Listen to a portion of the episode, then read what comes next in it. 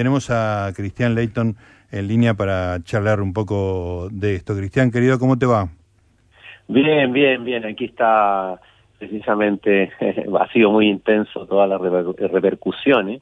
Te quería preguntar eso, ¿cómo? Porque para nosotros es una historia prácticamente nueva, ¿viste? Para los argentinos hay un, un eco, ah, sí, la colonia de dignidad en Chile, qué sé yo. Pero para ustedes debe haber sido tremendo. Contame qué pasó en Chile cuando Netflix estrenó Colonia de Dignidad.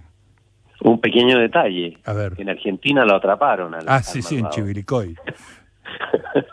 Efectivamente. Ustedes, ustedes terminaron la historia. Sí, pero, pero no está presente entre nosotros, ¿viste? Entonces, como, como seguramente sucede en Chile, obviamente, ¿no? No, claro, mira, eh, yo creo que, bueno, de, de Colonia de Dignidad yo llegué a este tema eh, porque bueno, siempre nosotros con nuestra pequeña productora trabajamos temas de migración, inmigrantes, emigrantes, siempre ha sido como nuestro tema, ¿no?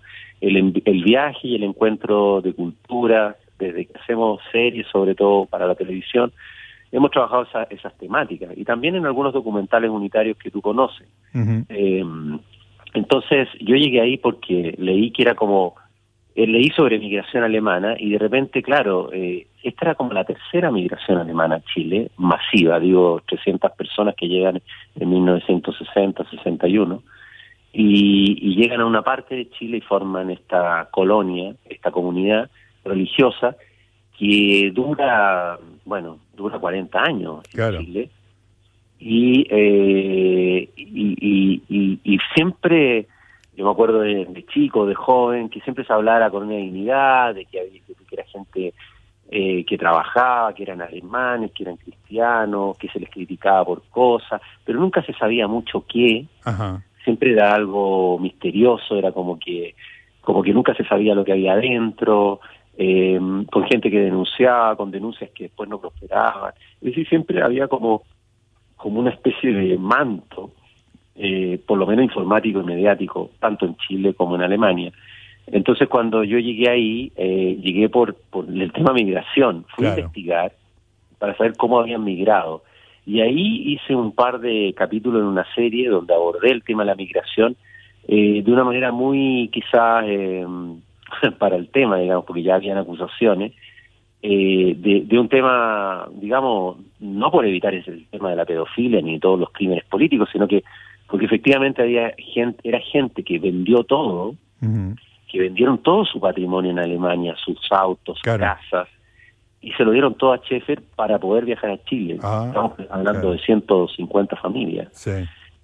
Y con ese patrimonio él llega a Chile, eh, con ayuda del embajador eh, chileno en, en Bonn, eh, que le dice, mire, vaya a Chile, eh, porque eh, ocurrió un terremoto y un maremoto en Valdivia, en el sur de Chile, y se necesita ayuda de gente. Vaya a ayudar a, a, Chile, a los pobres. Entonces, con ese discurso le, le, entregan estas tierras que estaban muy muy malas condiciones y como buenos alemanes, como me han dicho varios de ellos, empiezan a recoger las piedrecitas, a limpiar los campos y lo convierten en un vergel, empiezan a producir, empiezan a trabajar como alemanes, como me dicen muchos de ellos, y entre otras cosas construyen un hospital. Pero empieza todo este paralelo, ¿no? De que hacia adentro la cosa, la cosa era muy terrible y muy dramática. Y claro, cuando yo conocí esta, fui la primera era el 2008, y en el 2005 ya había caído Chefer en preso, estaba preso en el momento que yo fui. Y ya claro, la colonia había sido como despojada de su líder y bueno, empezaba a hacer la transición, entre comillas, la vida normal. Y en esa instancia empecé a conocer a los hijos de la primera generación, que muchos de ellos eran hijos de los jerarcas. Los jerarcas era el círculo más o menos de hierro que tenía Chefe, hombres ancianos como él, todos que habían sufrido en la Segunda Guerra, muchos que habían peleado, y, eh, y ahí empezó una relación digamos, con muchos de ellos, y ahí empiezo a enterarme que había archivo, y que había archivo, que había archivo, y en un momento un colono me dijo, mira, tengo este archivo familiar, son 10 cintas, eh, tres horas de material, y ahí... Mm, me imagino, me imagino cómo te brillaban los ojos cuando te decían eso, ¿no? Sí, pero ¿sabes qué? Yo nunca había trabajado con archivos y nunca había hecho nada como entre comillas de documental histórico. Claro, claro, de archivo, claro.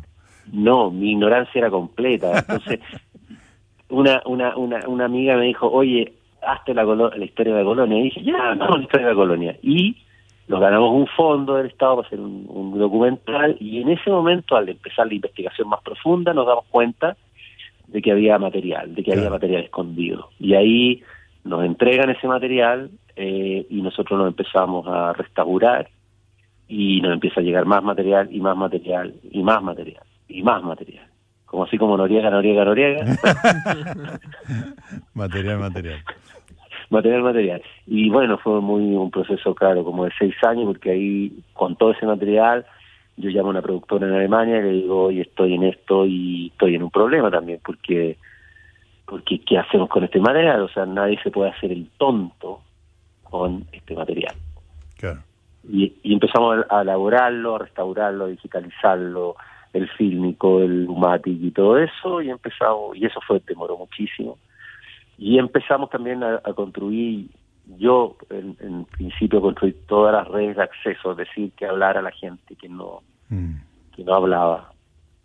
Y empezamos a visitar a los pre, a los eh, presos en la cárcel común, que eran los jerarcas, básicamente los cómplices de varios crímenes de Chefe sobre todo cómplices de la parte eh, de crímenes políticos que ocurrieron, porque hay que decir que este verdaderamente fue un campo de concentración también de Pinochet.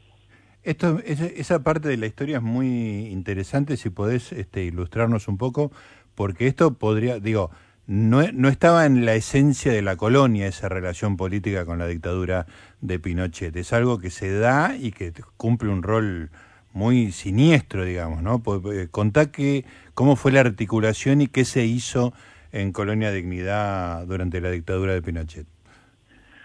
Bueno, eh, Schaeffer fue un tipo muy, muy hábil. Cuando llega en los 60 era el gobierno de Alessandri, un gobierno de derecha eh, democrática, pero de derecha. Y llega eh, el 61, digamos, y el 64 viene Frey, Frei Montalva, demócrata cristiano, muy conectado con la CDU en Alemania.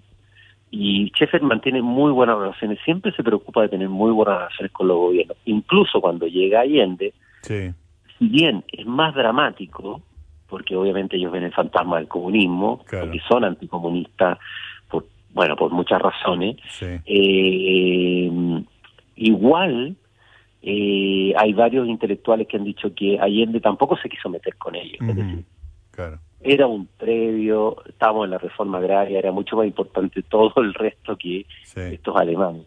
Y ya con Pinochet, como me dice alguna vez alguien, eh, comenzó la fiesta. Es decir, ahí se desata por Chefe, lo convierte en un campo de, tortura eh, y comienza él mismo a dirigir las torturas.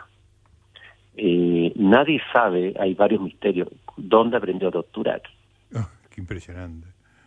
Eh, hay una teoría, hay una teoría que vinieron unos brasileños, todo esto conectado a la Operación Cóndor, que eran expertos en tortura.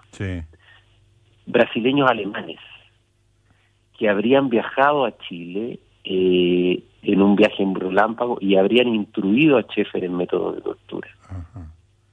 Esa, esa, eso no lo, no lo puedo son cosas que se nos han visto, que no son comprobables, pero que, que, que, es muy probable porque nadie sabe torturar, digamos, es bien horrible lo que estoy hablando, pero pero es una es un tema muy complicado, pero él torturó a mucha gente adentro y además se ejecutaron, se supone, alrededor de 100 personas que se ejecutaron en, en un periodo de tiempo, dos o tres años hicieron desaparecer a, esas personas. A esas personas. Claro, porque. Exacto. Este, Enterraron sus autos. Claro. Eh, en algunos casos. Sí, eso Entonces, claro.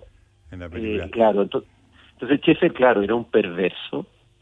Eh, que, claro, ejecutaba todo tipo de crímenes. Era un básicamente un, un criminal, pero como te señalaba el otro día, la curiosidad de esta secta es que era capaz de interactuar con el exterior. Claro. Muchas sectas se cierran, es decir, y así caen más rápido también.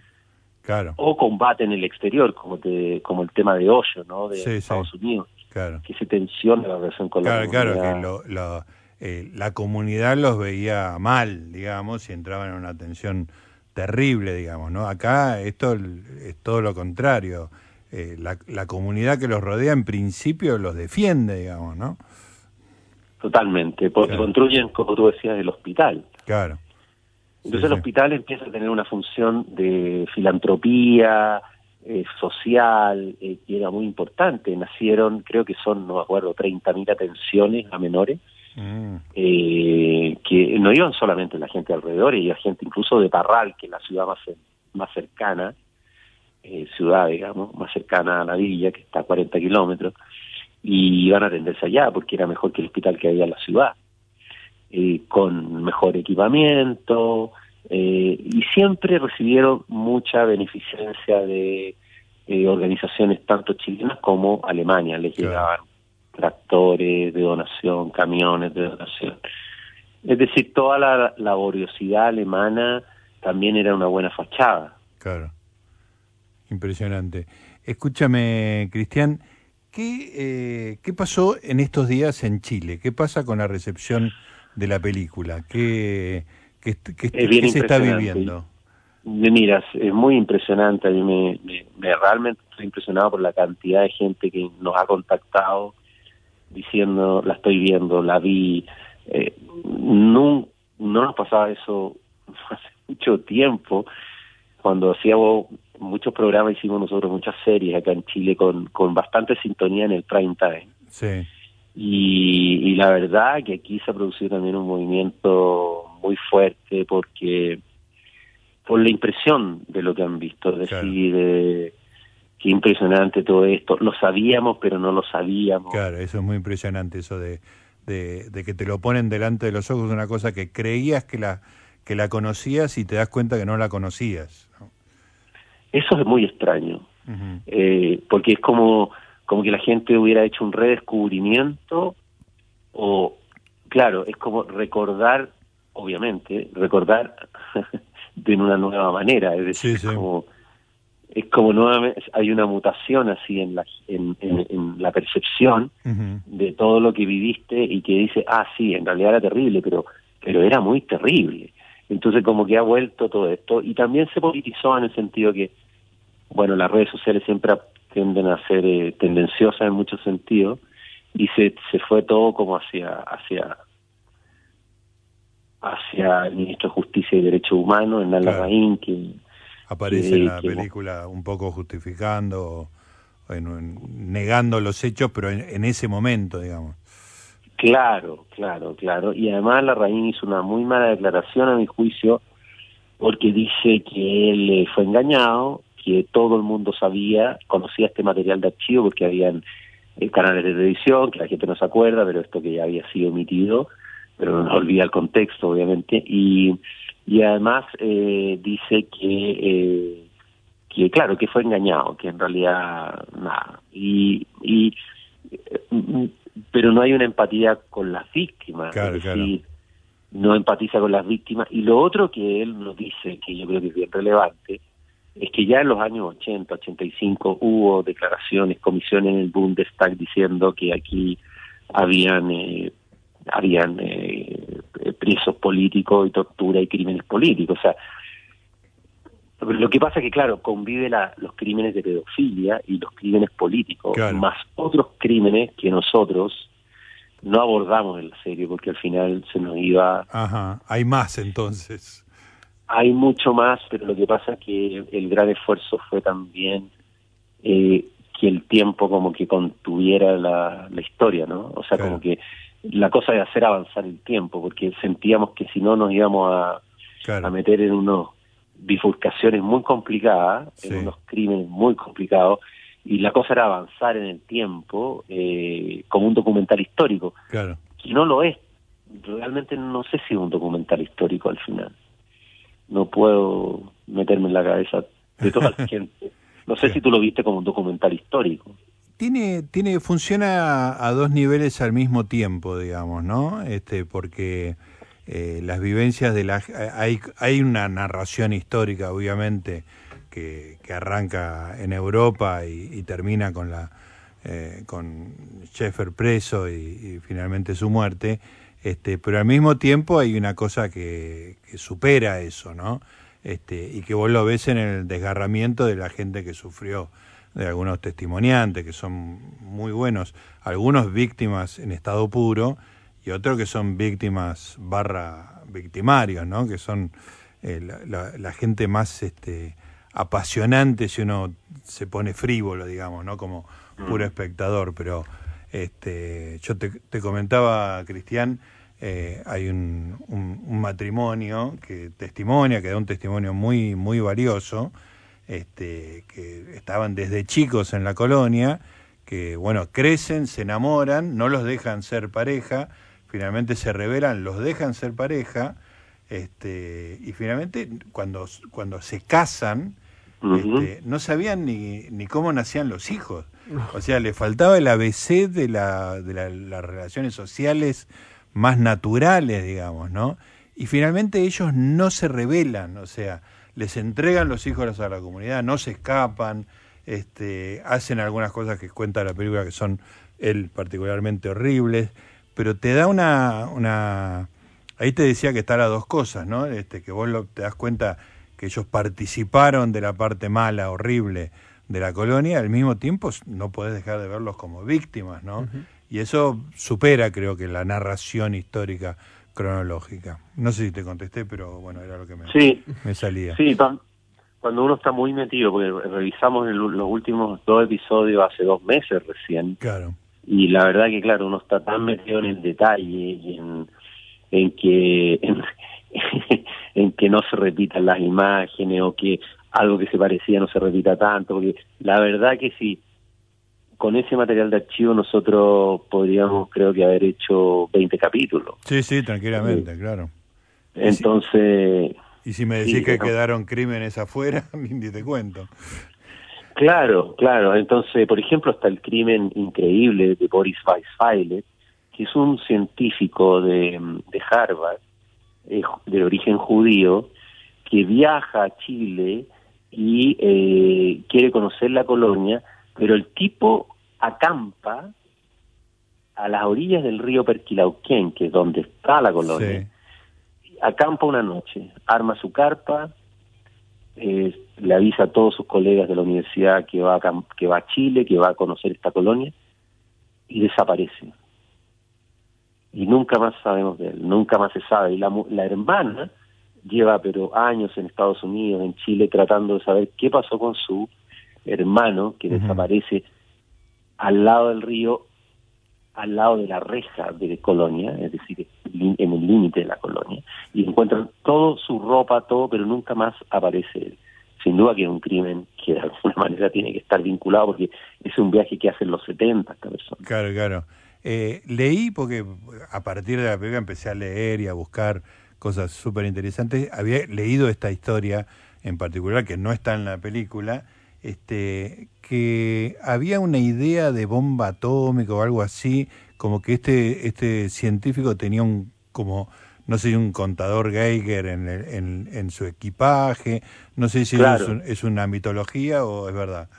No lo sé, no lo sé, no te podría decir. Hay, hay mucha historia, hay, hay varios, eh, entre comillas, crímenes o accidentes en el, en el, ¿cómo se llama? En el río Perquilauquén. Mira, hay una cosa que quedó fuera, que ya era, era, era mi idea para partir la serie, pero quizás para, para hacer una serie de ficción. Y yo creo que te retrata muy bien, eh, es como esas escenas como que tienen ese poder de, de concentrar, es como un hoyo negro de la historia. Que es que Sheffer, a fines de los 60, estaba muy molesto con el tema de la Navidad. No le gustaba la Navidad. No le gustaba la Navidad no, la odiaba porque estaba el tema de los papás que querían estar con sus hijos. Ah, claro.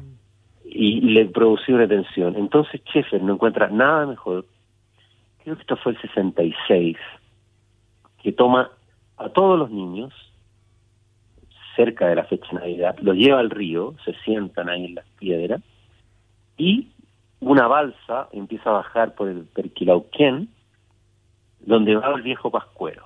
y el tipo que lleva la balsa lo empuja al agua y el viejo pascuero muere ahogado.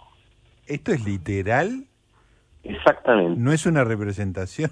No, o sea, en el fondo es una representación y se les dice a los niños que el viejo pascuero había muerto.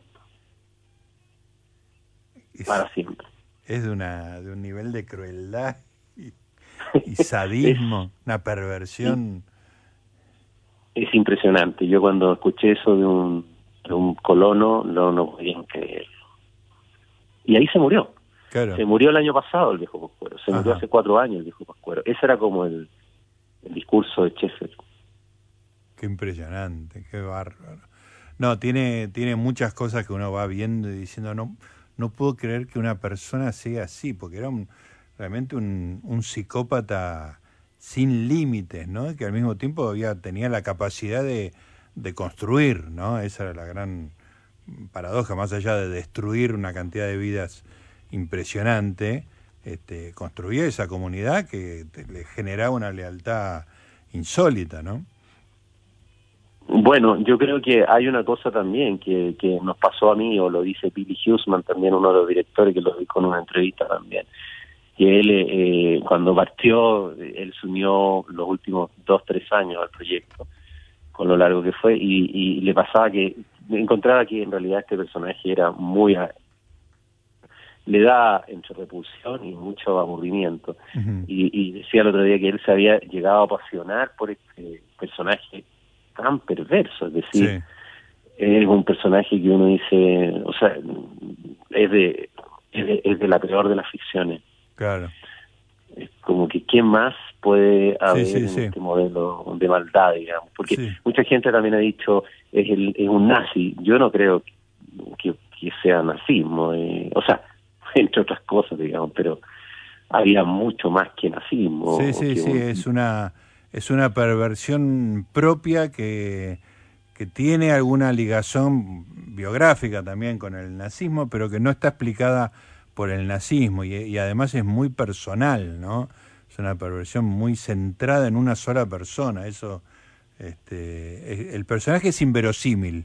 Eh, si fuera una ficción, el personaje sería inverosímil. Claro, y, claro. Y es absolutamente real, ¿no?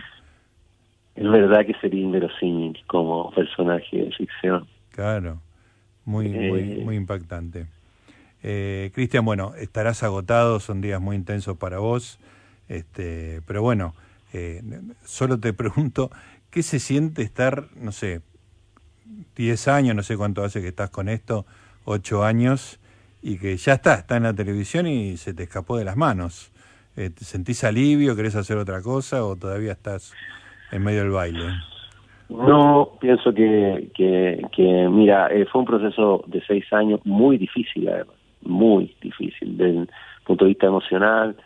Creo que, mm, que, que que pasamos por todos los momentos y, y claro, en un momento dijimos en qué nos metimos, porque de verdad fueron obstáculos adversarios. Hasta el día de hoy hay gente que ha salido a, a criticar, digamos, de, una gente de manera, digamos, decente, porque critica el punto de vista de la mirada, pero otra gente ya a nivel de, de ataques personales, hoy día me llegaron varios ataques personales. Ajá.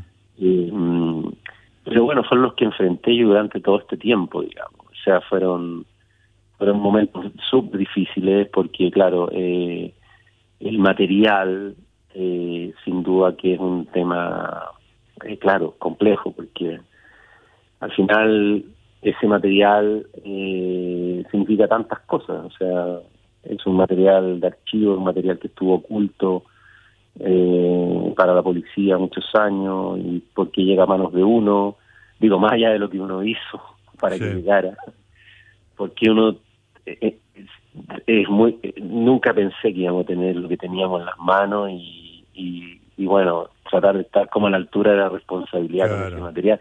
Pero estamos muy contentos porque va a ser accesible en unos meses más para todo el mundo, en todas partes del mundo va a estar este acceso a este material y eso yo creo que es importante porque ya ese material se fue, se salvó.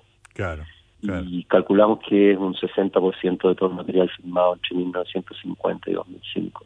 Qué bárbaro. Y Entonces ya eso a uno dice, bueno. Tarea cumplida. Sí, tarea cumplida, más allá de que a alguna gente no le gustó, los especialistas de la colonia en Chile y Alemania no les gustara que llegara el material a nuestras manos. Mm. Pero pero bueno, no llegó, no no tampoco uno quiere decir que yo lo estaba buscando hace 20, 30 años, eh, eh, es como un destino, ¿no? Así que estamos, eh, claro, ya pensando en otra cosa y todo eso, para, para nosotros es el final de de esto y nada, hay que nos tomó harto tiempo de la vida. Ahí está, bueno, hacer otra cosa y a, y a retomar, pero también disfrutar de, de, la repercusión, ¿no? que más allá de todo el quilombo, eh, es, es un, un, trabajo muy importante en, en la productora, en la carrera tuya, esto es un hito importante. Bueno, muchas gracias y un gusto haber hablado con usted allá. Saludos a todo el equipo. Te mando un abrazo grande. Un abrazo y felicitaciones, Cristian. Gracias. Ahí estaba, Cristian Leighton, entonces. ¿eh? Colonia Dignidad, una miniserie documental, seis capítulos en Netflix. Impresionante. Preferiría no hacerlo.